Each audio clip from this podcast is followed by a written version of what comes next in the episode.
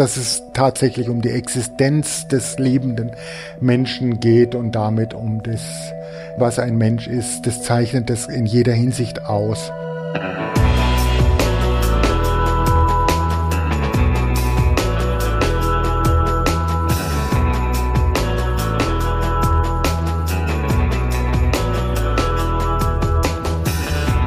Ihr hört Geister, den Philosophie-Podcast von mir, Christian Eichler. Wir arbeiten uns hier ja durch die Philosophiegeschichte, sind immer noch in der Welt der frühgeschichtlichen Mythen und Erzählungen. Letzte Woche war ja Gösta Gabriel zu Gast, um mit mir über die Sinnflut und das Enuma Elish zu sprechen. Und heute freue ich mich sehr, ähm, Walter Sallerberger hier zu haben, denn wir müssen natürlich über den frühen Mythos der Menschheitsgeschichte sprechen, nämlich das Gilgamesch-Epos. Hallo, Herr Sallerberger. Hallo, Herr Eichler. Freut mich, hier zu sein. Sie sind Professor für Assyrologie an der LMU München und und haben in der Beckschen Reihe die Einführung des Gilgamesch-Epos Mythos, Werk und Tradition geschrieben. Herr Sallerberger, die erste Frage ist hier immer die Frage nach dem Warum. Für Sie ganz persönlich, warum Mesopotamien? Mesopotamien hat mich fasziniert deshalb, weil man so viel über eine Kultur wissen kann, die uns so fremd ist. Wir mhm. können sehr viel wissen, weil es unerschöpfliche Mengen von Keilschrifttexten gibt aber es ist relativ neu entdeckt. Es ist eine neue Welt, die sich auftut.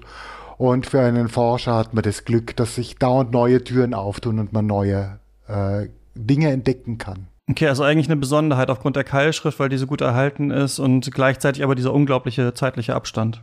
Genau. Die Keilschrift, das sind ja Texte, die auf Ton geschrieben ist und Tondokumente sind ewig haltbar. Äh, dadurch hat man alle Texte nicht nur was monumental ist, sondern einfach auch was im Alltag geschrieben hat, was Schreiber geschrieben haben, Schultexte. Und die ganze Schrift wurde erst im 19. Jahrhundert entziffert und seitdem hat man überhaupt erst diese Tausenden, Zehntausenden, Jahrhunderttausenden von Texten gefunden, so dass man nicht so einen großen Ballast hat an Wissensgeschichte, sondern mhm. die kommen erst neu. Äh, auch aktuell noch werden Texte gefunden, die liest man dann zum ersten Mal und das ist schon eine ganz einzigartige Situation. Also vor dem 19. Jahrhundert gab es gar nicht so richtig so eine Rezeptionsgeschichte zu Mesopotamien? Es gab eine Rezeptionsgeschichte, aber nicht über die Keilschrift. Also die mhm. Keilschrift wurde in den 1850er Jahren die mesopotamische Keilschrift entziffert. Und von da ab ging es sehr rasch, weil man einfach so viel gefunden hat an Keilschrifttexten. Und das war so spannend, da einzusteigen. Da hat man dann sehr viel gehabt. Mesopotamien soll sonst, Assyrer, Babylonien, war natürlich bekannt ähm, durch Texte, vor allen Dingen die hebräische Bibel auf der einen Seite und die mhm. klassischen mhm. Schriftsteller auf der anderen Seite. Und da war schon immer deutlich, dass es über den Mittelmeerraum hinaus oder über die südliche Levante hinaus alte Hochkulturen gab in Mesopotamien und mit den beiden großen Hauptstädten Assur und Babylon mit denen sich alle immer beschäftigt haben und auseinandergesetzt haben.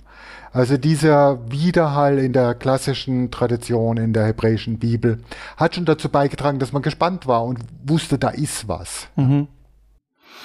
Und welche Rolle in diesen ganzen Texten, Überlieferungen nimmt das Gilgamesch-Epos ein? Das Gilgamesch-Epos ist als literarischer Text äh, etwas, was ganz, ganz, ganz, ganz selten ist natürlich. Äh, man kann sozusagen, das ist so im Promillbereich von mhm. Schriftzeugnissen zu Gilgamesch-Epos, aber das ist nicht wirklich überraschend, dass das so ist. Ähm, das Gilgamesch-Epos hat eine zweifache Bedeutung, würde ich sagen, und die hängen ganz eng miteinander zusammen. Das erste ist, dass es der einzige mesopotamische Text ist, literarischer, der sich so intensiv mit dem Wesen des Menschen auseinandersetzt, mhm. wo es darum geht, wie handelt ein Mensch, was tut er, wo steht er in der Welt. Und der andere Punkt ist, das Einzigartige ist die lange Tradition dieses Textes. Also wir beginnen damit eigentlich um 2000 vor Christus mit sumerischen Erzählungen. Mhm dann wird eine einheitliche babylonische Erzählung geschaffen und die wird immer transformiert über fast ein Jahrtausend und das wird dann weitergegeben in den Schulen. Ja, bis in die hellenistische Zeit, bis ins zweite Jahrhundert vor Christus. Also wir können 2000 Jahre Textgeschichte überblicken, aber dies ist nicht ein statischer Text, der immer abgeschrieben wurde, sondern daran wurde gearbeitet. Wann, von wann sind die frühesten Zeugnisse? Was für Überarbeitungen gab es da? Über was für Zeiträume spricht man da genau? Genau. Ähm, also wir beginnen mit den äh, Gilgamesch-Erzählungen, mit sumerischen Erzählungen. Sumerisch ist eine Sprache, die um 2000 ausgestorben ist, aber dann noch Bildungssprache war. Und deshalb mhm. gibt es eben Manuskripte über verschiedene Erzählungen zur Figur des Gilgamesch die in der frühen zweiten Jahrtausend geschrieben wurden. Es sind einzelne Erzählungen, kürzere Texte und die Stoffe daraus wurden dann später verarbeitet. Das heißt aber nicht, dass der Gilgamesch nicht vorher bekannt wäre. Also mhm. es gibt so Anspielungen, zum Beispiel ein ganz großer, berühmter König im 21. Jahrhundert vor Christus, da gehen wir schon ins dritte Jahrtausend zurück, ähm, der schreibt in einer Hymne auf sich in einem Begegnung mit Gilgamesch. Der König steht gewissermaßen göttlich über den Menschen, ist nicht von dieser Welt, ist ein, der die Menschen bewegen kann und ordnen kann. Und er ist in der Vorstellung der Mesopotamier der Bruder von Gilgamesch. Und dann loben die sich gegenseitig, was die alles Tolles machen. Also vor allen Dingen ist es ein Preis, in dem der König den Gilgamesch lobt. Und da sieht man dann so Hinweise wie, dass Gilgamesch derjenige war, der in den Zedernwald gegen das Ungeheuer Chuwawa gezogen ist. Und da denkt man sich, ja, die Erzählung selber haben wir nicht, aber die muss bekannt gewesen sein, mhm. sonst hätte da der König nicht darauf verwiesen. Und man kann dann noch weiter zurückgehen. Also die ersten Zeugnisse sind aus der Mitte des dritten Jahrtausends. Da gibt es so Weihenschriften. Da gibt es eine Weihenschrift an Gilgamesch, an den göttlichen Gilgamesch den König der Männer. Und es ist völlig singulär, dieses Epitheton. Also warum sollte eine Gottheit bezeichnet werden als König der Männer? Aus den Erzählungen wissen wir, das ist genau seine Rolle. Er ist der mhm. Anführer von den Männern in Uruk. Und das, also die, in den, in die, je weiter man zurückgeht, umso mehr verliert sich die Spur, aber sie ist da. Und man sieht, also da sind lange Vorläufer, viele Geschichten, die dann aufgenommen wurden und dann irgendwann zusammengefügt zu einem Epos. Also so Einzelteile muss es ja. schon vorher gegeben haben. Ja, genau. Diese Einzelteile, die waren dann auch sozusagen in einem Text, der verbindlich war. In Versen sind diese Texte immer geschrieben. Und die hat man dann Manuskripte aus unterschiedlichen Orten und die weichen dann höchstens im Detail ab. Ja, das ist dann wirklich so feste Texte. In der altbabylonischen Zeit dann, das ist also nach unserer Zeitrechnung etwa im 18. Jahrhundert vor Christus, mhm. der Zeit von Codex Hammurabi, Hammurabi der Gesetzgeber von Babylon. Ähm, da haben zum ersten Mal Schreiber dieses eine erste Fassung geschafft und dies ist der Urkern und der bleibt ganz, ganz, ganz stark. Und das ist nicht ungewöhnlich, dass in dieser Zeit so große Literaturwerke unmittelbar hervortreten. Denn diese Schreiber kannten den ganzen sumerischen Schatz an Erzählungen, mhm. an Mythen, an Hymnen und so weiter durch ihre Ausbildung. Und dann schreiben sie auf einmal in ihrer Muttersprache, dem Babylonischen. Und was ich auch noch ganz wichtig halte, die sind die Ersten, die haben keine formalen Zwänge. Das ist eine mhm. sehr traditionelle Literatur. Und wenn es eine Form gibt, in der ich etwas zu schreiben habe, gewissermaßen, dann bin ich darin in diesem Korsett. Und die waren aber neu da in dieser Zeit. Und da sind dann wirklich die Kernstücke der großen Erzählungen äh, gelegt worden. Also sie haben offensichtlich letzte Woche auch über die Sintflut gesprochen. Mhm. Die Sintflut-Erzählung wurde dort in einem großen Wurf vorgelegt. Und genauso ein großer Wurf ist der frühe Gilgamesch. Aber also gab es schon ältere Erzählungen oder ist das jetzt die älteste erhaltene? Weil es heißt ja immer irgendwie ältester Mythos der Menschheit oder ist ja. dieser Epos-Charakter das älteste? Genau. Also wenn wir jetzt ein bisschen genauer achten auf die Wortwahl, ähm, dann spricht man immer von Erzählungen oder Gilgamesch Kurzepen, e, kleinen Epen. Mhm. Aber wichtig ist immer die, der Zusatz, dass die auch in sumerischer Sprache sind. Das sind mehrere Texte. Da gibt es zum Beispiel den Zug gegen den Chuwawa, äh, den im Zedernwald, den Wächter des Zedernwaldes. Dann gibt es den Kampf gegen den Himmelsstier. Diese zwei Episoden sind dann, finden sich in der altbabylonischen Dichtung wieder. Also da ist so ein Strang, aber dort werden die dann zu einem einheitlichen Ganzen zusammengefügt. Andere Stränge, die man hat, wo es ältere Erzählungen gibt, zum Beispiel der Tod des Gilgamesch, die werden dann nicht wieder aufgenommen in das ähm, babylonische Epos. Mhm. Und das babylonische Epos ist tatsächlich ein rundes Ganzes. Das beginnt mit einem Preis von Gilgamesch und am Schluss mit der Erkenntnis, ähm, dass er das ewige Leben nicht er erreichen kann. Also da wurden diese Erzählstoffe äh, in ein einheitliches Werk gegossen und damit zum ersten Mal ein Literaturwerk geschaffen. Mhm. Daran hat man weitergearbeitet, hat man ausgearbeitet, überarbeitet, aber dieser große Block, sagen wir mal um 1800, mhm. das ist der Kern des äh, Gilgamesch-Epos, des babylonischen. Und davon ist aber auch nicht alles überliefert, oder? Also Sie zitieren in Ihrem Buch, das fand ich irgendwie ein ganz ähm, witziges Zitat, äh, Dietz Otto Edzard, der so ungefähr sagt, man muss sich so vorstellen, man hätte ein ja ein modernes äh, Buch, aber irgendwie ein Drittel der Seiten sind rausgerissen und noch ein anderes Drittel, da sind irgendwie Zigaretten äh, drauf ausgedrückt worden und so oder die Tinte ist nicht mehr so gut zu lesen. Also auch als ich mich jetzt reingelesen habe, manche Sachen versteht man nicht so richtig, wie die aufeinander folgen oder was sich genau aus welchem Ganz Umstand genau, ergibt. Ja. Ne? Also wir haben ja vorher gesprochen über die Tontafeln, dass die so ewig dauern. Das ist wunderbar, aber Tontafeln zerbrechen halt auch leicht. Mhm. Und dann hat man so eine Tontafel und dann fehlt ein Eck, fehlt ein Teil oder man findet überhaupt nur das abgebrochene Eck. Dadurch, dass der Text oft abgeschrieben wurde, gibt es Manuskripte, die sich ergänzen. Aber es gibt eben auch diese Lücken. Was ganz spannend ist aber an diesem Fach, ist, dass diese Lücken sich immer weiter ergänzen. Mhm. Also man findet immer wieder Tontafeln, die auf einmal ein Stückchen wieder neu dazu geben und selbst seit der letzten großen Edition von Andrew George 2003 ist eine ganze Reihe von Stücken dazugekommen. Also das Wichtigste vielleicht, oder finde ich am faszinierendsten, Anfang der fünften Tafel, Gilgamesh und Enkidu kommen zum Zedernwald und schauen auf diesen Zedernwald. Und diese Beschreibung, was sie da sehen, ist auf einmal da. Und mhm. auf einmal hat, lebt der Text ganz anders in diesem Eck. Ja. Und so kann man hoffen, dass immer noch äh, neue Texte gefunden werden, entweder in Ausgrabungen oder immer noch in den Museen, in den Sammlungen dort, die noch nicht so genau durchgeschaut wurden. Vielleicht können wir mal über den Inhalt reden. Gilgamesh ist der König von Uruk. Das sind ja, ähm, die gab es, also die Stadt gab es natürlich, ne? Da ist ja auch die, die Schrift erfunden worden, oder? Stimmt das? Ja, ja, in Uruk. Also lange vor der Zeit, in der wir uns jetzt beschäftigen, mhm. im vierten Jahrtausend schon, äh, stammen dort die ersten Schriftzeugnisse her. Und Uruk war damals die größte Stadt. Und deswegen ist auch wahrscheinlich, dass dort erfunden wurde. Und Gilgamesh ist äh, da der König und den gab es wahrscheinlich auch als historische Figur. Wissen wir nicht, ehrlich mhm. gesagt. Also es, man kann in beide Richtungen argumentieren, aber letztlich kann man es nicht entscheiden.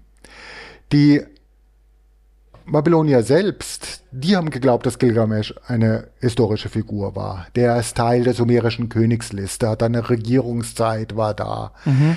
Wenn man in Uruk war, hat man auf die Stadtmauer gezeigt und gesagt, das ist die alte Stadtmauer von Gilgamesh, von diesem sagenhaften König, schreibt ein Herrscher in einer Königsinschrift.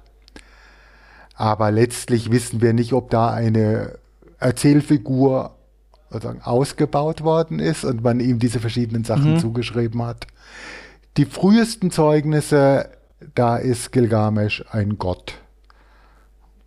Aber das schließt nicht aus, dass er vorher König war oder historische mhm. Figur. Also man kann in beide Richtungen Argumente bringen, aber so richtig beweisen können wir es nicht. Mhm. Ja, wir haben das schon angesprochen, dass das unterschiedliche Teile gibt in diesem ähm, Epos. Ich mache einmal ganz kurz einen groben Überblick und dann kann man vielleicht in die einzelnen Teile nochmal ja, äh, stärker reingehen. Also Gilgamesh ist der König von Uruk und äh, herrscht da aber als Tyrann, unterdrückter ähm, die Menschen, die Götter ähm, schicken ihm einen Gegenspieler namens Enkido. Das ist so ein wilder Mann aus der äh, Steppe, der dann in die Stadt kommt. Aber dann freunden sich diese beiden äh, Männer an, erleben Abenteuer. Enkido stirbt dann und dann äh, ist Gilgamesh so davon getroffen, dass er nach der Unsterblichkeit sucht und eine große Reise antritt und ähm, diese Unsterblichkeit dann am Ende aber nicht äh, finden kann, nicht erreichen kann und dann ja so als Geläuterter eigentlich zurückkehrt. Also wir haben hier, und das ist ja, also ich, als ich das gelesen habe jetzt zum ersten Mal als Vorbereitung, dachte ich, wow, das ist ja wie eine eigentlich mitreißende Erzählung immer noch erzählt, an die man auch viele Fragen hat, finde ich, ähm, wenn man sie äh, durchgelesen hat. Und ich fand erstaunlich, wenn Gilgamesh jetzt so der älteste Held quasi der Menschheit ist, dann ja eigentlich direkt ein Anti-Held. Eigentlich hätte ich das gar nicht gedacht, wenn wir uns so die Geschichte des Erzählens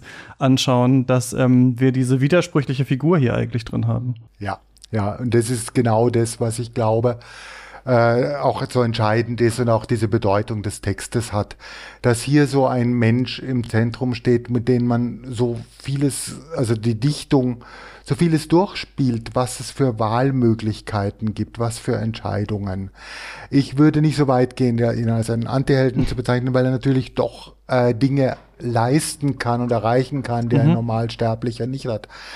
Aber dann ist natürlich schon die Reaktion, wenn selbst jemand, der zwei Drittel Gott ist, riesenstark, von allen unterstützt wird, wenn selbst der das und das und das nicht kann, wie viel mehr ich. Also insofern mhm. zeigt es schon die Handlungsmöglichkeiten des Menschen sehr gut auf und die Erwartungen, Hoffnungen, ja. Ja, da müssen wir gleich noch zurückkommen auf dieses, wenn er, genau, äh, es nicht kann, warum dann ich? Aber am Anfang ist es ja so, Gilgamesh ist äh, da der König und unterdrückt die Menschen und dann sind es ja die Frauen, die klagen über diese Unterdrückung, ne? Ja, da ist es überhaupt sehr spannend. Der Text macht das ganz hervorragend, wie er immer wieder aus kleinen Motiven das sich weiterentwickelt.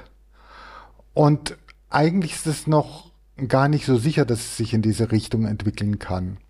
Also, Gilgamesh unterdrückt die Menschen in seiner Stadt dass die wahrscheinlich so eine Art Polospiel durchführen müssen. Davon sind die jungen Männer ganz erschöpft. Die spielen die ganze Zeit, können mhm. nicht zu ihren Frauen und die Frauen klagen dann und diese Klage wird erhört und die Muttergöttin kneift Ton ab. Ton ist das Material, aus dem man Figuren macht mhm. und wirft diesen Ton in die Steppe und daraus entsteht dann Enkidu. Und dann ist, beginnt es schon ganz amüsant. Dann sagt, sagen die, sie schaffen ein Gegenstück zum Gilgamesh. Mhm. Und das Gegenstück ist so mehrdeutig. Das Gegenstück ist einer, der ihm Paroli bietet. Ein Gegner. Und das haben sie dann auch. Die haben einen Zweikampf. Ein Gegenstück ist aber auch so ein Gegenpol, der zu ihm ausgleicht. Mhm. Und das haben wir dann genauso, den Freund, der dann immer ist. So dass dieses Gegenpolsein dann immer bleibt. Ja, und dann, dass der Enkidu, der geschaffen wurde als Gegenstück zum äh, Gilgamesh, weit draußen in der Steppe, dass der dann überhaupt rein in die Stadt kommt, ist wieder das Werk von Frauen und dort eben von Shamchat. Shamchat heißt wörtlich die Üppige und sie arbeitet dort im Dienst der Liebesgöttin, also im weiteren Sinne im Dienst nicht angestellt natürlich, äh, sondern im Namen der Liebesgöttin Ishtar in Uruk.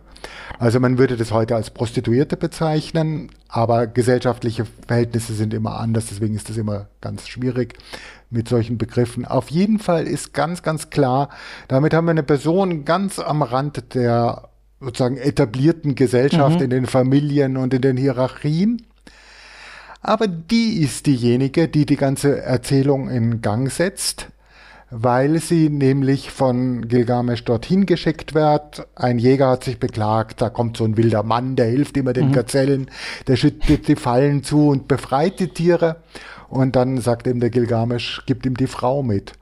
Und das Ziel ist erst einmal nur, dass dieser Jäger Aru hat und dass die seine Gazellen fangen kann.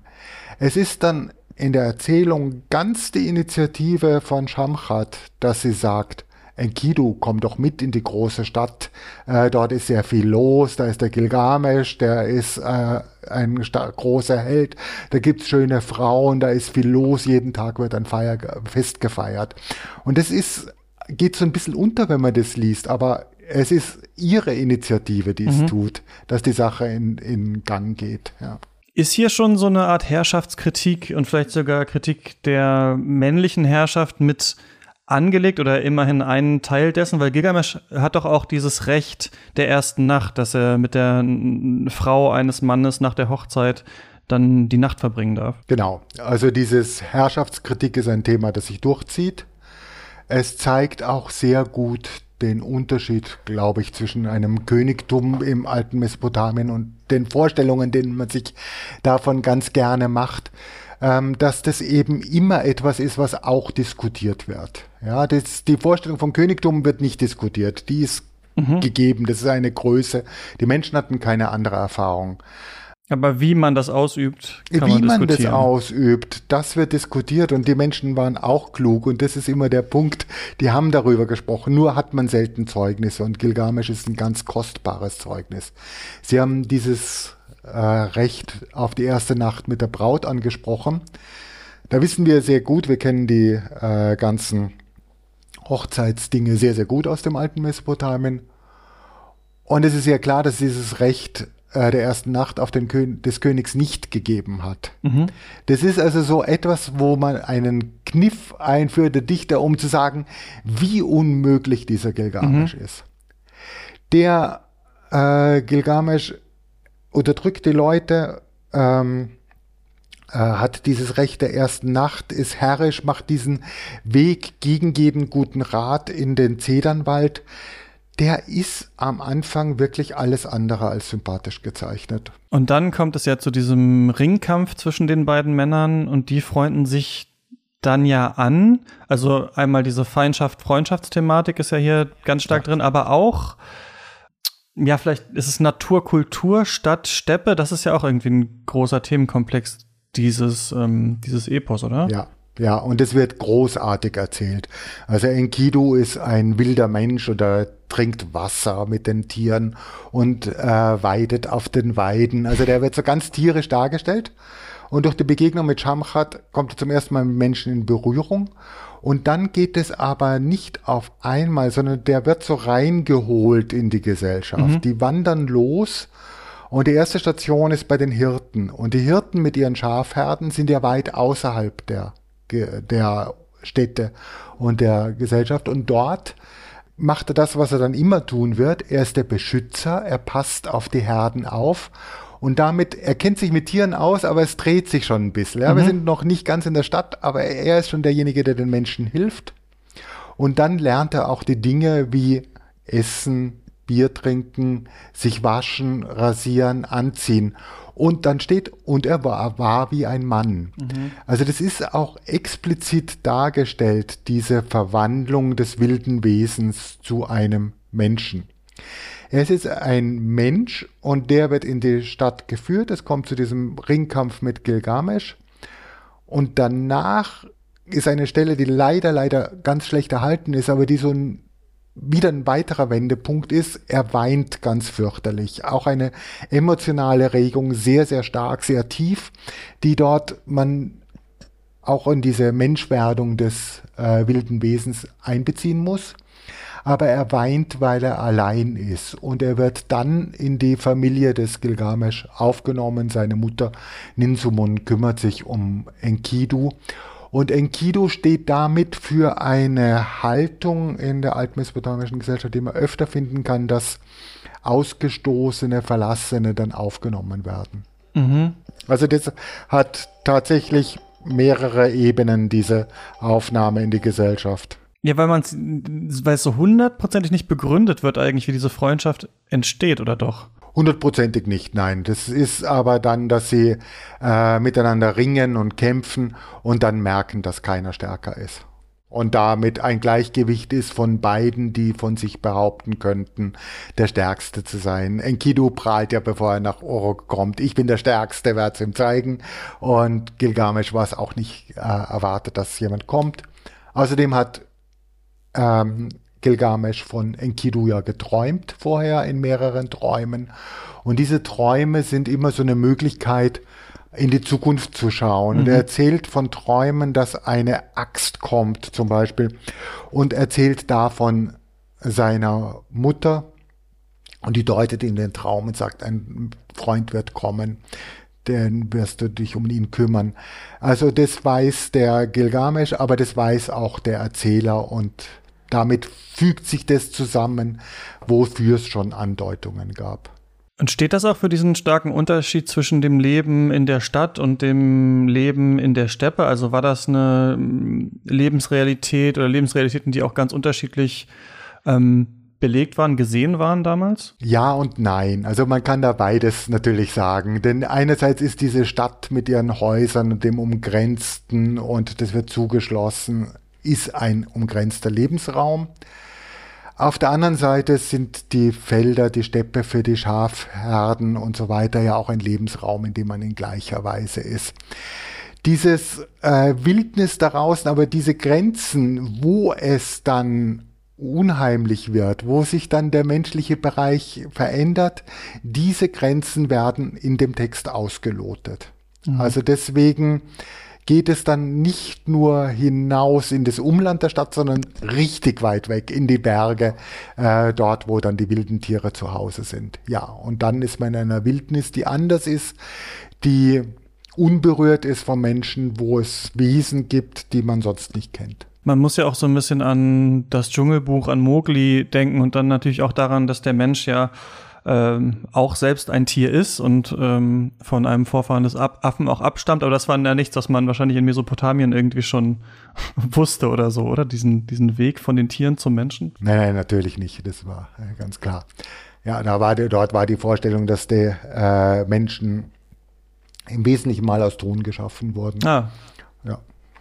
Das bietet dann, sich ja an ja. in einem Land, wo so viel Ton ist, wo man die nächste Flussbiegung geht, Biegung geht und dort ähm, Tonfiguren machen kann. Sie haben schon ein paar Mal jetzt angesprochen, dieses kleine Abenteuer im Abenteuer, ähm, der Zug gegen den Zedernwald, um da gegen Humbaba zu kämpfen. Was genau passiert da? Ich habe da auch die Begründung nicht ganz verstanden. Warum machen die das eigentlich? Ist es einfach eine, ähm, ja, so eine Challenge, die sie sich da auferlegen oder was ist eigentlich der Grund dafür? Ja. Also diese Humbaba-Erzählung hat die Leute gerade in der frühen Geschichte im zweiten Jahrtausend besonders fasziniert. Da mhm. gibt es besonders viele Texte darüber. Also da sieht man diesen Abenteuerteil, den haben die Leute äh, geliebt, mhm. deswegen ganz oft abgeschrieben. in der spätesten Fassung der Dichtung, also die dann am Ende des zweiten Jahrtausends geschrieben ist, die so der Grundlage für das Gilgamesch-Epos ist, ähm, da gibt es verschiedene Ansätze und ich finde es ganz schön, dass man diese verschiedenen Ansätze hat, weil man versteht, es gibt verschiedene Gründe, warum man das macht. Der erste, das ist leider eben diese abgebrochene Stelle mit dem weinenden Enkidu. Da fällt in diesem Zusammenhang zum ersten Mal der Name von Chihuahua. Hat der Gilgamesch das gesagt, lass uns gegen, vielleicht ziehen wir gegen Chihuahua, um den Enkidu zu trösten, zu sagen, da machen wir etwas, wo du auch teilhaben kannst. Woran du Spaß haben kannst, ja. Dann, ja, und wo er sich auskennt, wo er mhm. Experte ist. Ja. Und dann für den Gilgamesch ist ein ganz wichtiger Punkt, und das ist auch in den sumerischen Erzählungen so, sich einen Namen zu setzen. Sich einen Namen zu setzen, mhm. der größer ist als das Bekannte, denn indem man einen Namen hat, überdauert man die Welt. Die Leute sprechen von einem. Das man hat er nun sehr gut geschafft. ja, das muss man sagen. Am besten bisher, ja, ja von allen ja. Menschen. Ja. ja, tatsächlich, ja. Mhm. Ja, dieser Wunsch ist groß in Erfüllung gegangen. Wenn er den Stadtältesten argumentiert, dann sagt er das nicht so. Dann sagt er dann, ja, wir fällen da Zedern, also so ein wirtschaftliches Argument. Mhm. Und danach feiern wir ein großes Fest. Auch ein Argument für die Stadtobersten, mhm. dass das dann der König dann ein Fest spendiert. Also es gibt so verschiedene Motive, äh, die da reinspielen, aber das Zentrale ist sicher, sich einen Namen zu setzen, das ist so ein Thema, was sich durchzieht. Denn für die Mesopotamier war das eine der wichtigsten Möglichkeiten, den Tod ähm, zu umgehen. Nicht ah. genau, man kann, entkommt ihm ja nicht. Aber dem Tod ein Schnippchen zu schlagen und ein Andenken an die Person zu haben. Gibt's ja heute auch noch. Also, dass man sich selber, dass man etwas schaffen will, was, was sich selbst überdauert oder so, ja. Ja, diese Todesfurcht gilt ja allgemein als eine ganz entscheidende Triebfeder für unterschiedliche Vorstellungen von der Welt, wie man sich damit als Lebender zurechtmacht. Und in Mesopotamien ist es so, dass jenseits dort ist kein Ort, an den man möchte. Das ist staubig, mhm. dunkel unter der Erde und dann äh, hängt man davon ab, dass einem die Lebenden oben Wasser zu trinken geben. Da ist kein großes Bedürfnis da zu sein und alle Wünsche gehen immer nur für ein langes Leben äh, in ah. diesseits. Und mhm. die Möglichkeiten zu überdauern sind, sich einen Namen zu setzen, den Namen zu schreiben oder eine Familie zu gründen und dann in diesem Namen weiterzuleben. Aber das ist ja dann fast ein abstraktes Konzept. Also man kommt dann in die Unterwelt, aber der Name, im Namen lebt man aber dann trotzdem weiter. Ja, im Namen lebt man weiter, weil der Name so Teil des Menschen ist, Teil des mhm. Wesens ist. Also wir haben ja, leben ja in einer Welt nach Saussure, dass wir die Bezeichnung und das Bezeichnete als zwei unterschiedliche Größen ansehen. Ja. Das war aber in Mesopotamien nicht so. Der heißt nicht nur Gilgamesch, der ist Gilgamesch. Ja, und damit, dass der Körper stirbt, der Mensch stirbt, ist trotzdem dieser Name als Teil seines Wesens noch unter den Menschen. Hm. Also haben wir dieses Todesthema eigentlich hier schon so früh im, im, im Mythos, obwohl es ja später erst dann diese große Relevanz bekommt. Ja, und das ist auch das, was ich vorhin meinte, dass es das mit dem Thema des Menschseins, der Mensch wird definiert durch seine Sterblichkeit, durch das Todsein. Und deshalb ist es auch etwas, womit die Leute sich, ran die Leute sich abarbeiten. Die ersten Hinweise auf Gilgamesch sind ja als Gott, gell? und er ist ein Gott im Totenreich. Also mhm. diese Vorstellung, dass Gilgamesch als etwas ist, der ein König ist und etwas mit dem Totenreich zu tun hat und dann so ein König im Totenreich ist, die ist so konsta eine Konstante, die man immer erkennen kann. Mhm. Müssen wir gleich drauf nochmal zurückkommen. Wer genau ist trotzdem nochmal Humbaba? Was macht er im Zedernwald? Den Humbaba haben wir fast vergessen ja. darüber. Gut, dass wir darüber zurückzukehren. also Humbaba ist mehr als nur ein Träger der Geschichte, dass sich Gilgamesch einen Namen machen mhm. muss. Ist ein ganz wichtiger Teil dieser Erzählung. Der, in der älteren Fassung heißt er Huwawa und in der jüngeren dann Humbaba. Deswegen sind beide Formen irgendwo korrekt. Mhm. Der Zedernwald ist äh, lokalisiert vorgestellt als das Libanongebirge. Mhm. Also es ist eine Strecke von ja, 1200 Kilometern aus dem Tiefland Mesopotamiens. Aber durchaus realistisch und vorgestellt und die Zedern waren ein hochbegehrtes Gut in, dem, äh, in Mesopotamien. Huwawa war dort in der Vorstellung der Wächter des Zedernwaldes und als Wächter von den Göttern eingesetzt.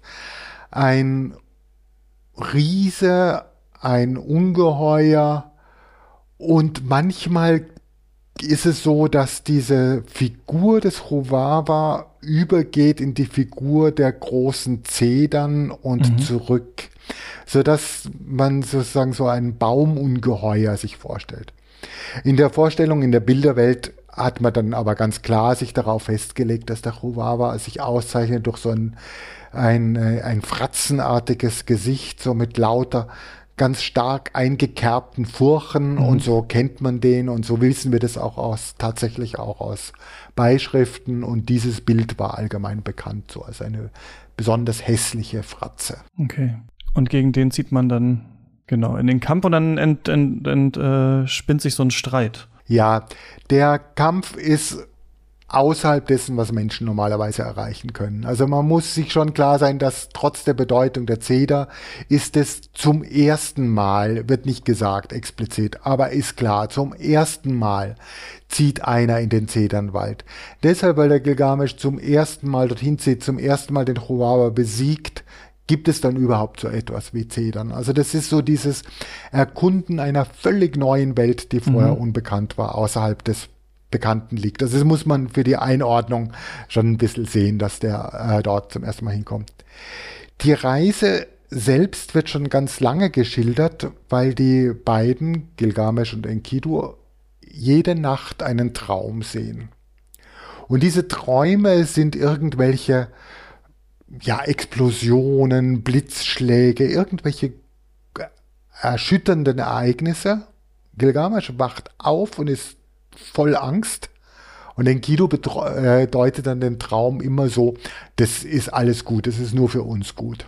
Und dann ziehen sie dorthin und was dort ganz nett ist, ist, dass dort den Helden zugestanden wird, dass sie Angst haben. Die haben Angst und sprechen sich gegenseitig Mut zu.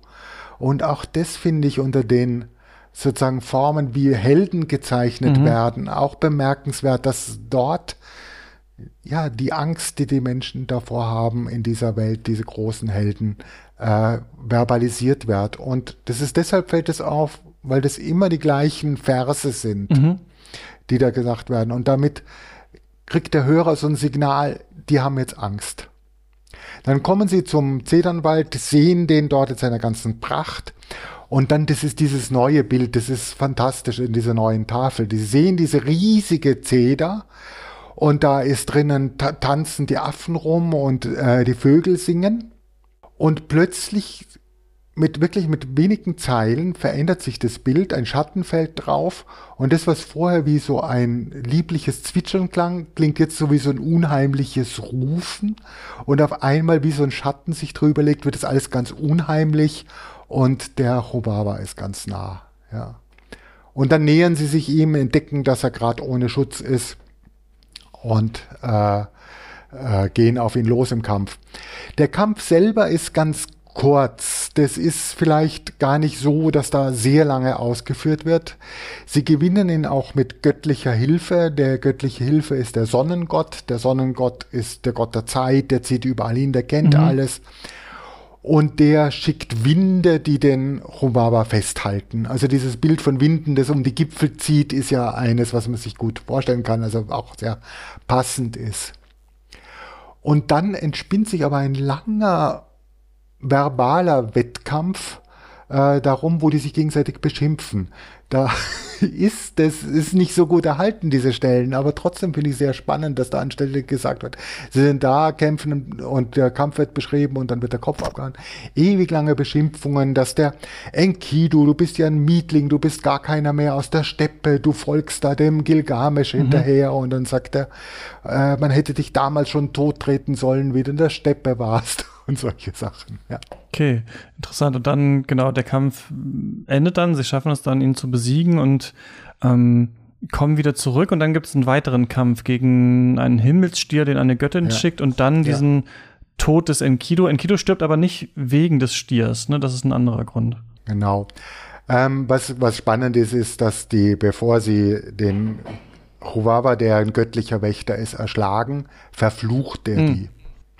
Und da sieht man, dieser Fluch, der wirkt dann. Also alle Episoden verweisen dann auf das Folgende. Der, ja, der wirkt dann, der Fluch äh, ist etwas, der den ähm, Enkidu dann trifft auch.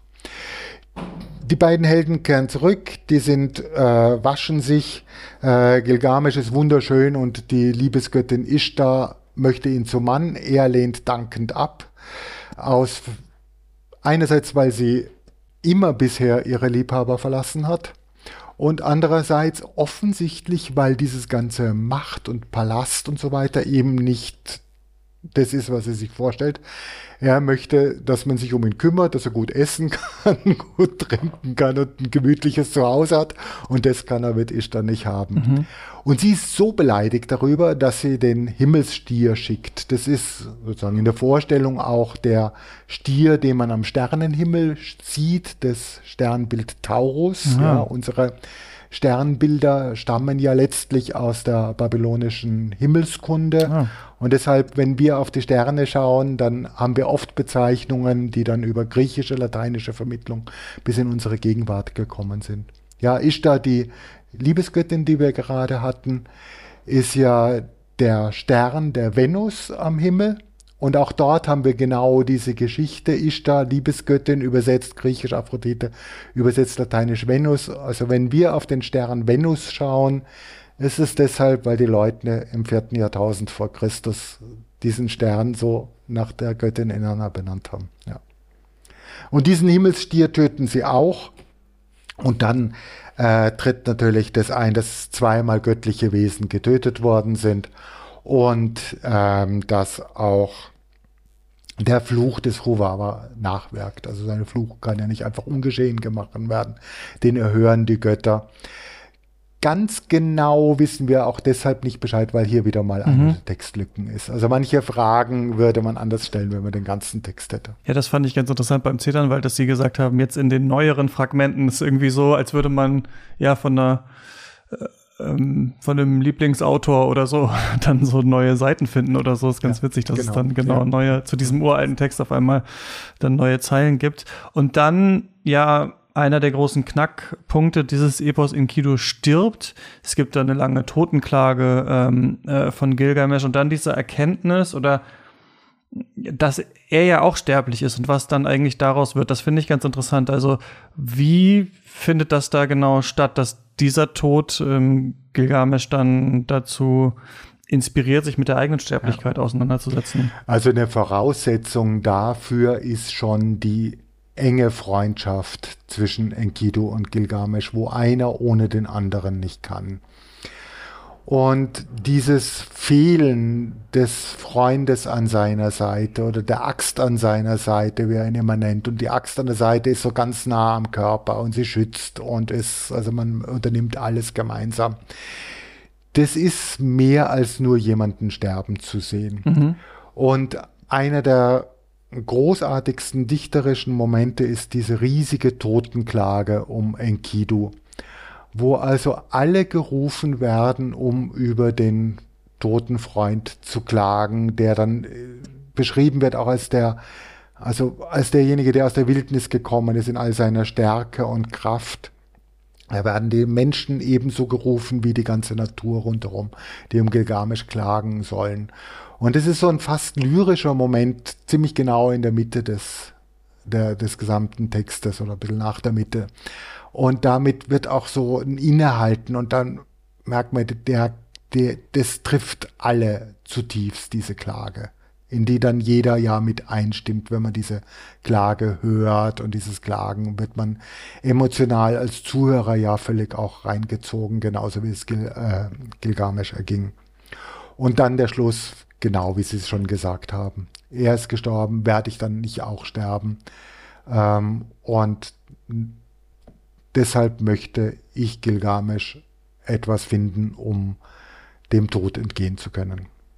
Und das ist dann der Wendepunkt für die zweite große Reise ja. und wieder an ein Ende der Welt. Ja, und es hat so was Metareflexives, dass man es ja selbst hört und sich dann denkt, ah ja, ich ja auch, ich muss ja auch irgendwann äh, sterben. Also wenn schon jetzt äh, Gilgamesh durch äh, in Kido daran erinnert wird, dann natürlich ich selbst auch wieder, indem ich ähm, diesen Mythos jetzt höre. Ja, und es ist auch eine Sache, die deshalb immer so unmittelbar wirkt, weil solche Gedanken und Überlegungen werden diesen Figuren in den Mund gelegt. Das ist nicht so ein Erzähler, der dahin plätschert, sondern solche wichtigen Sachen werde ich nicht auch sterben, das sagt dann der Gilgamesh und damit hat es viel eine unmittelbarere Ansprache, äh, damit die Zuhörer reingezogen werden und sich dort auch sehen, wie Sie richtig sagen. Ja, und das ist dann fast ja wie so ein zweiter Teil. Also dieser erste Teil, also na, na man kann es in mehrere Teile natürlich unterteilen, aber irgendwie ist diese Reise, die jetzt ähm, ansteht, ja eine ganz andere. Also es scheint ja auch nicht ganz um dieses Behaupten nur zu gehen, was natürlich auch wichtig ist, sondern um diese ganz existenzielle Frage. Ne? Also pauschal gesagt, wenn man das so liest oder hört, hat man das Gefühl, finde ich, wenn diese Reise jetzt anfängt, jetzt geht's noch mal um was ganz anderes. Jetzt ist es noch mal, weiß ich nicht, existenzialistischer eigentlich, was hier passiert. Ja, ja, ja. Und diese, dieses, dass es tatsächlich um die Existenz des lebenden Menschen geht und damit um das, dessen, was ein Mensch ist, das zeichnet das in jeder Hinsicht aus. Ähm, vielleicht zwei Anmerkungen dazu. Einerseits, wie wird's ausgezeichnet? In dem ersten Teil ziehen die als bewaffnete Helden ausgestattet, prächtig ausgestattet gegen den Zedernwald. Das ist auch das Ende der Welt, aber hier zieht der Gilgamesch allein los. Und er zieht los ohne seine Kleider, er gürtet sich mit, bindet sich ein Löwenfell um, lebt davon, dass er Tiere jagt. Also diese ganze Entbehrungen der Reise werden geschildert und alle, denen er begegnet, sagen dann, wer ist es, der so abgezehrt aussieht, dessen Wangen eingefallen sind, der so gekrümmt dahergeht. Und das, diese, das wird immer wieder wiederholt und damit prägt sich's ein, das ist jemand, der kann eigentlich nicht mehr. Es ist nur aber ein Gilgamesch, der kann dann trotzdem noch mhm. und macht sich mit unmenschlichen Kräften da auf diesen Leidensweg seine Grenze äh, zu finden. Kann man das so sehen, dass er darin in Kido ein bisschen ähnlicher wird, dadurch, dass er sich jetzt auf, dass er auch dann Tiere jagt und so, oder ist es eher hier ja. anders gemeint? Ja, ja, nein, das ist eine ganz spannende Sache. Also das ist ja auch ein Kunstwerk, ein großes, dieses Gilgamesch-Epos und genauso Sachen wie äh, deswegen auch das mit den äh, Löwenfällen.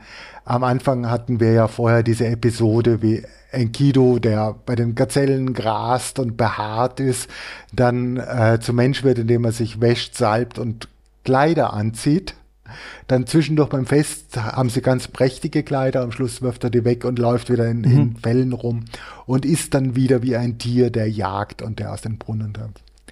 Das andere Punkt, das ich noch sagen wollte, äh, mhm. an diesem Teil ist eben mit dieser Todeserfahrung ist, dass wir da in der altbabylonischen Zeit, als dieses erste große babylonische Epos geschaffen worden sind, tatsächlich auch in einer Zeit sind, als das Thema des Todes so wichtig geworden ist. Mhm. Und das ist ja nicht nur etwas, wo es darum geht, sozusagen kosmisch zu ergründen, wo hört die Welt der Lebenden auf und wo ähm, beginnt die Totenreiche und wo sind die Grenzen, wo wir hingehen können, sondern es ist vor allen Dingen ein Thema, wo alle Menschen gleich sind und Menschen sind.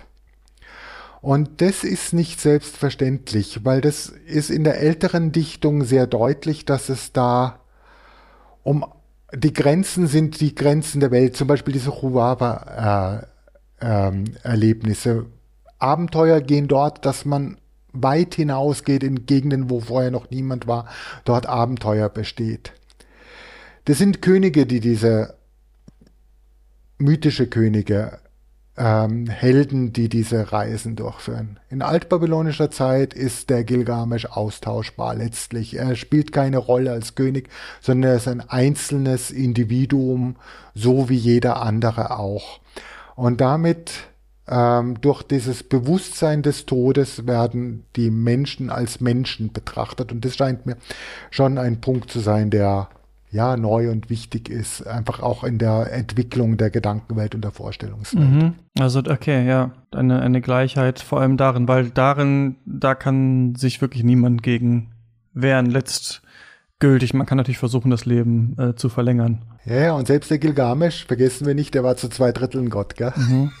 Ja, also der, der ist dann trotzdem der menschliche Teil. Also damit beschäftigt man sich auch. Das ist dann so fast eine Frage, ein, ein Testfall, an dem man dieses Allumfassende des Sterbens äh, durchspielen kann. Ja, und man will ja irgendwie, dass er es schafft auch, also wenn man das liest und äh, er, ähm, da sind ja dann große Entbehrungen durch die Dunkelheit äh, lange zu laufen, dann kommt man zu den Wassern des Todes, die überquert werden muss und da findet er dann Utnapishti, der ihm dann auch noch mal von der Sinnflut erzählt. Also diesen Sinnflut-Mythos haben wir hier auch noch mal im Gilgamesch-Mythos auch noch mal mit drin. Mhm. Mhm. Gut, also der Weg bis Utnapishti, äh, Sie haben das jetzt ja, ja. Äh, schön zusammengefasst, dass wir einen Rahmen haben, das ist ganz hilfreich. Ähm, das ist auch etwas, was, wo die Spannung schon noch dadurch bleibt, dass ja nicht klar ist, wie das weiterführt. Und es gibt so Stationen. Die erste Station bei Skorpion, Männchen und Weibchen. Skorpionmenschen kennt man aus der Kunst, aber natürlich nicht aus der Welt. Und man ist schon bei dieser ersten Station so ganz weit außerhalb mhm. dessen, was man sich so vorstellen kann in der Welt.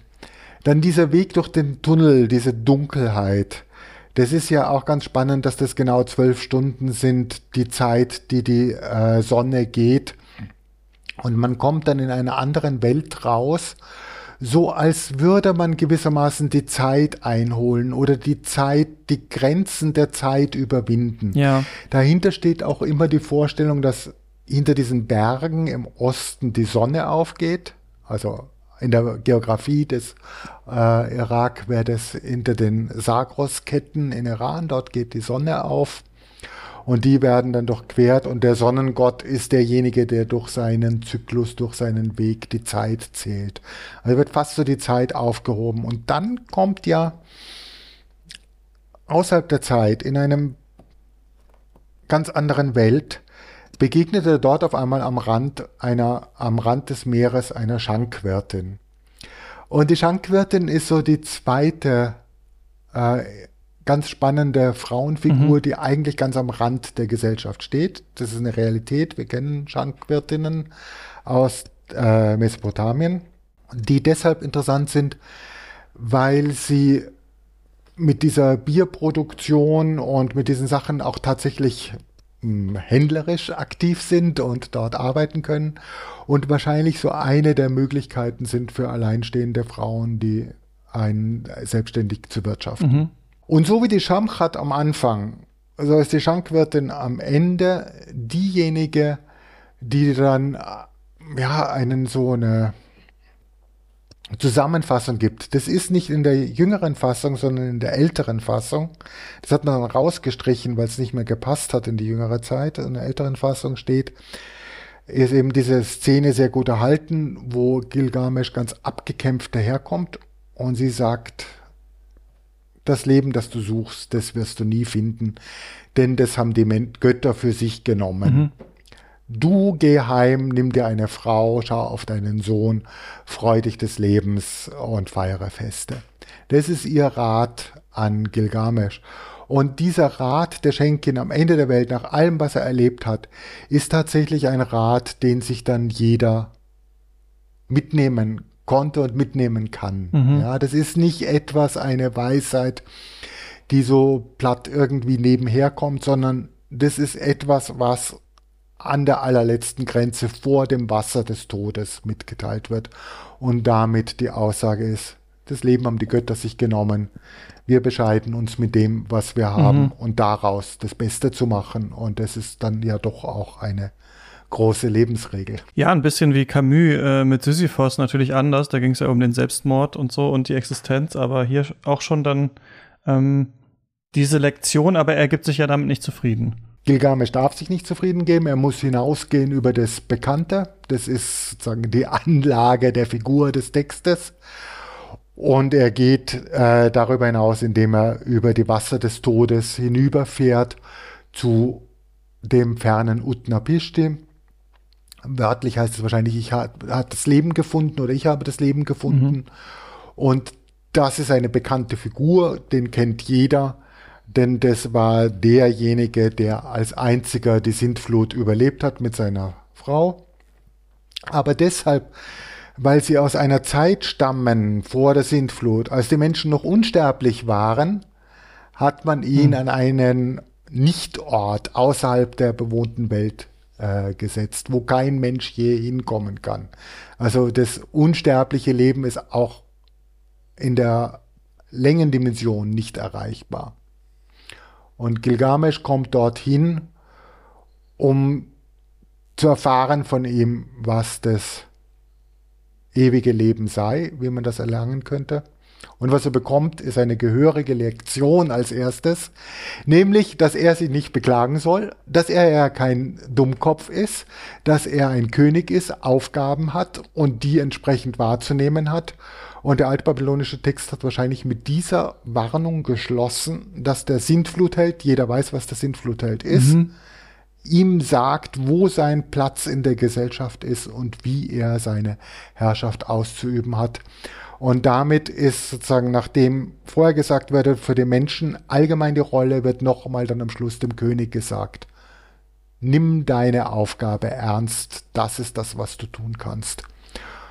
Und mit diesem Wissen, das der Gilgamesh von vor der Sintflut, von einem vorsintflutlichen Helden mitnehmen kann, wird er dann zum großen Weisen. Und das ist die letzte Stufe in der Transformation der Gilgamesh-Figur. Aber vorher gibt es doch noch die Stelle, in der er versuchen soll, möglichst lange wach zu bleiben, was ihm nicht gelingt, und dann diese Pflanze der Verjüngung irgendwie aus dem, vom Meeresgrund genau. zu holen, die die Schlange dann wegschnappt. Das fand ich auch noch mal so doppelt tragisch, also fast das wirkt so fast töricht, aber auch genau tragisch, während man es liest, dass es wirklich nicht, also der Mythos will einem wirklich sagen, es geht nun tatsächlich nicht. Also wir haben jetzt diese zwei Reden und wir haben noch die zwei Versuche. Also es wird einem fast ja eingebläut, dass es wirklich keine Möglichkeit gibt für ihn und in dem Sinne dann auch für uns, diesem Schicksal zu entgehen des Todes. Ja, und deswegen habe ich vorher betont, das war wahrscheinlich dieses, dass der Utnapishti so erbost ist und den Gilgamesch zurechtweist, war der Rahmen des älteren Textes. Mhm. Und der jüngere Text dann vom Ende des zweiten Jahrtausends, der fügt dann noch an eine ganze elfte Tafel, ein ganzes Kapitel sozusagen, ein ganzes Buch, äh, in dem es dann darum geht, wie Sie gesagt haben, einerseits darum, einen Test wach zu bleiben, was er nicht schafft, ja, schönes Spiel mit der Figur, der Schlaf als Bruder des Todes. Mhm. Klar, das ist, das ist sehr deutlich, dass man das äh, dort sieht. Er sieht die Grenzen seiner Kräfte. Und dann die große Erzählung von der Sintflut. Also wie es dazu gekommen ist, dass Utnapishti dort lebt, weil er eben aus einer Zeit stammt, als es den Tod noch nicht gab. Den haben ja die Götter erst mit der Sintflut eingeführt. Und dieses Wissen, was es sonst ja nicht geben könnte, wenn es nicht Gilgamesch in die Welt gebracht hätte, das erzählt er ihm und das bringt er. Und dann geradezu wirklich als Nachschlag dann noch die Geschichte der Schiffer, der den Utnapishti versorgt hat, wird wegen seiner äh, schlechten Dienste, der hat einen Menschen mitgebracht, entlassen und die beiden machen sich auf. Äh, die Frau von Utnapishti sagt ihm, jetzt gib ihm doch noch ein Geschenk mit. Er gibt ihm die Geschenk der graute Verjüngung mit, das allerdings hm. dann beim Baden, wieder mal beim Baden waschen, ja, also dieser Wandel der Persönlichkeit beim Zurückgehen, man wird wieder, kommt wieder in die Welt zurück, da schnappt sich's aber die Schlange weg und häutet sich. Mhm. Und dann endet der Text ja ganz großartig, so wie er begonnen hat. Er endet in Uruk. Wir steigen auf die Mauer mit dem Helden, der seinem Begleiter, dem Schiffer zeigt, schau mal, das ist Uruk, die große Stadt, in der wir zu Hause sind. Und damit hat der Text begonnen, der späte Text, in dem man der Leser eingeladen wird, auf die Mauer zu steigen, auf die Stadt des Gilgamesch zu schauen und dort das Schriftstück zu nehmen, auf dem der Text niedergeschrieben ist. Und damit ja dann eigentlich die große Lektion oder auch das große Motiv, das wir heutzutage noch aus vielen Heldenreisen kennen, dass es die große Reise gibt und den großen Zirkelschluss und sogar eigentlich das, was, das gibt sogar auch noch oft heutzutage, würde ich sagen, dass das, was eigentlich erreicht werden sollte, wird dann doch verloren am Ende und dann bleibt aber die Erkenntnis. Ne? Also Gilgamesh ja am Ende eigentlich wieder wie am Anfang, aber es ist in der Zwischenzeit ganz viel passiert und der Mensch komplett verändert. Genau, und was sich da wirklich hilft, ist, wie wir das jetzt auch ja zum Teil gemacht haben, dass man sich in die, äh, nicht in die Perspektive des Helden, sondern in die Perspektive der Zuhörer reinsetzt und dessen, was man darüber reflektiert und nachdenkt und sieht. Und es geht ja sehr weit über den Aufbau der Welt, die Grenzen der Welt, die Möglichkeiten, was man erreichen kann, über die Freundschaft mit den Enkidu, die so fundamental ist und eben immer wieder über das äh, Wesen des Menschen. Hm. Also die große, ja auch philosophische Frage nach dem Ende des Lebens, den Grenzen der Existenz, schon hier eigentlich sehr vielschichtig beschrieben in diesem Mythos. Ja, und mit Auswegen, mit Auswegen, die genau. immer wieder angedeutet werden. Also einerseits schon wichtig, das Bewusstsein, das Wissen darüber, wo man steht, mhm. dass man sich nichts Falsches vormacht, deswegen der Gilgamesch als der Weise. Die Auswege mit dem Namen zu schaffen, den Namen durch Taten, aber vor allen Dingen auch den Tat, der Name durch die Familie, das ist in der älteren Fassung ganz wichtig.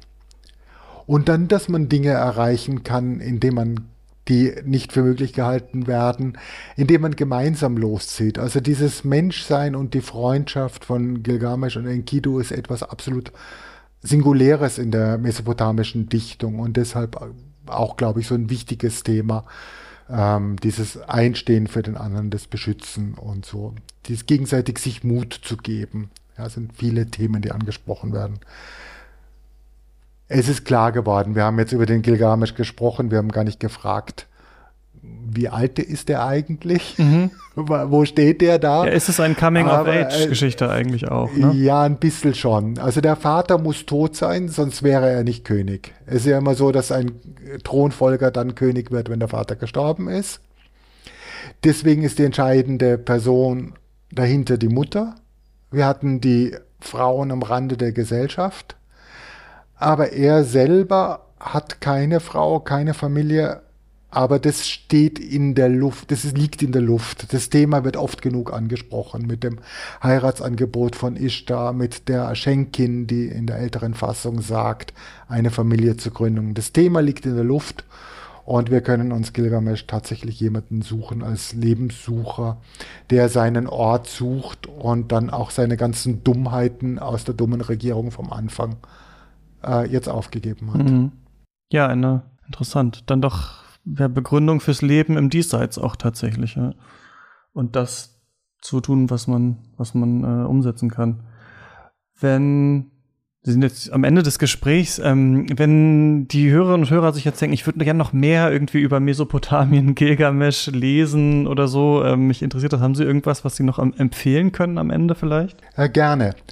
Also es gibt verschiedene deutsche Übersetzungen der Gilgamesch-Dichtung und der Text empfiehlt sich langsam zu lesen, ganz langsam und nicht äh, zu schnell. Das ist durch diese dichterische Sprache hilfreich. Mhm.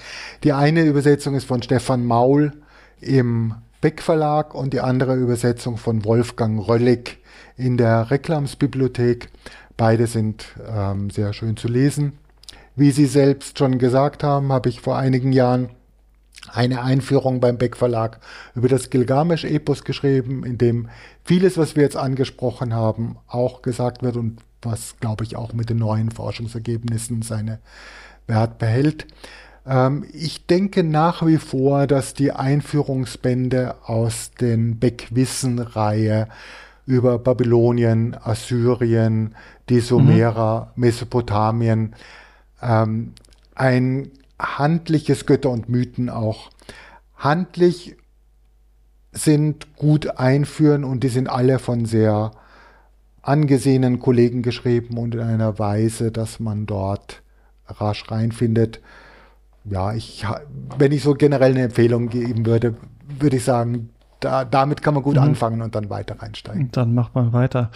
Ähm, Vielen Dank, Herr Sallerberger, für ähm, das Gespräch, dass Sie uns mitgenommen haben auf diese, ja, doch schon auch emotionale Reise, muss ich jetzt sagen, als ich das alles nochmal so gehört habe. Es freut mich sehr. Danke für die Einladung. Herzlichen Dank. Wiedersehen. Genau. Und wir hören uns nächste Woche wieder. Macht's gut. Bis dann.